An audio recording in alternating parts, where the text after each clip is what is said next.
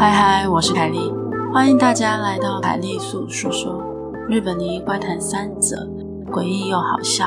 第一则，被妈妈使唤去采番茄，却发现农田里出现了家里没有种的萝卜。第二则，一直打错电话的人，最后却说了让我毛骨悚然的话。第三则，不得不说，连祖先都认证的死亡暗黑料理，到底是多可怕的料理呢？希望你的耳朵能带你感受到毛骨悚然的氛围。嗨，故事开始前，想跟大家说个小秘密：如果你跟我一样一直寻寻觅觅心中梦想的命定洗发乳，那么赶快往下拉去看资讯。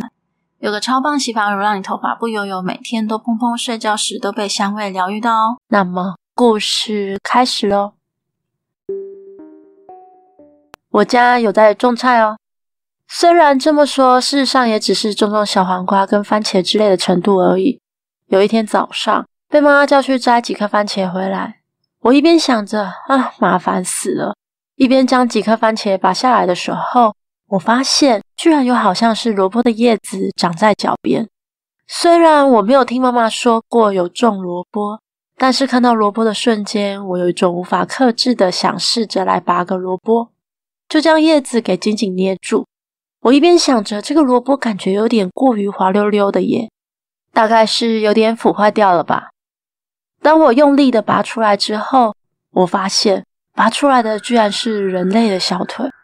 我拨开附在脚踝上面的土的时候，看到有个眼睛长在脚踝边，像小鸟一样的眼睛，而我吓了好大一跳。当我吓得放开手往后倒的时候，它就像蛇一样的扭了一下。开始黏黏滑滑的弹跳了起来哦！我惊恐的跑回家，带妈妈再一次重回现场。而这个时候，那只小腿已经不在了。这已经是五年前发生的事情了。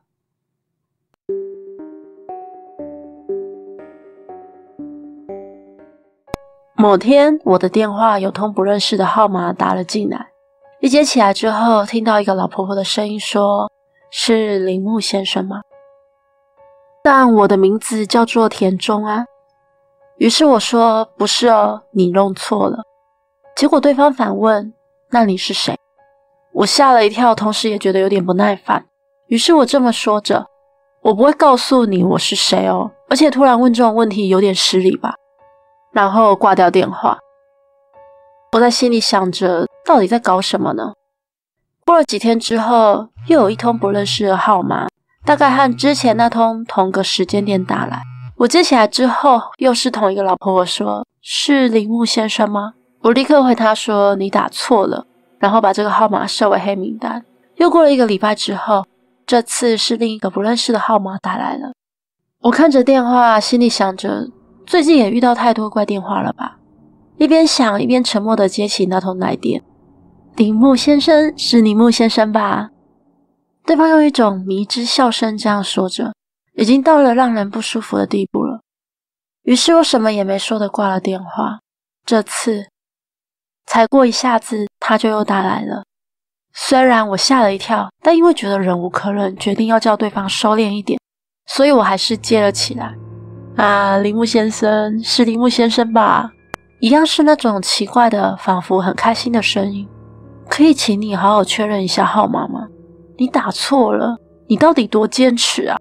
我很生气的这样跟他说，然后那个男人突然用像是男性般低沉的声音说：“嗯，因为你其实是田中嘛。”接着他挂断了电话，因为太让人不舒服了。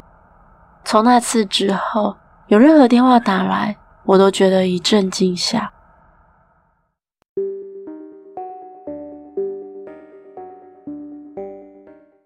完全没有任何料理才能的我，在刚结婚的时候，因为是双薪家庭，自然也打算好好的分担家务。所以呢，有一天晚上我就做了咖喱，结果老婆吃了之后，居然出现了像是月面咒反摔跤机一样的动作，抛物线般的应声倒地。我认真没有夸张，老婆就说：“不准你再做菜了啦！”我就说：“哈。”这次是搞砸了，没错啊，但以后我会好好做的啦。老婆很生气的说：“不行，应该说绝对不准。看起来我的料理好像是死亡料理般的魔界产物的样子。而时光飞逝，来到了去年的盂兰盆节，老婆因为出门了，所以那天我自己做饭。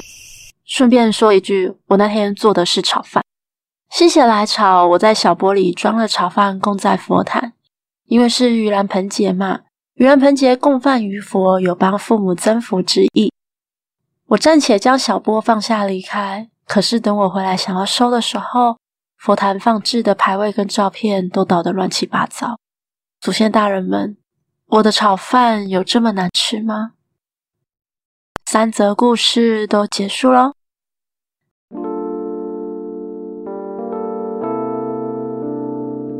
今天的节目就到这里喽，欢迎在 First Story 的留言区留言给我，也可以到 YouTube 或是 FB 粉专找我。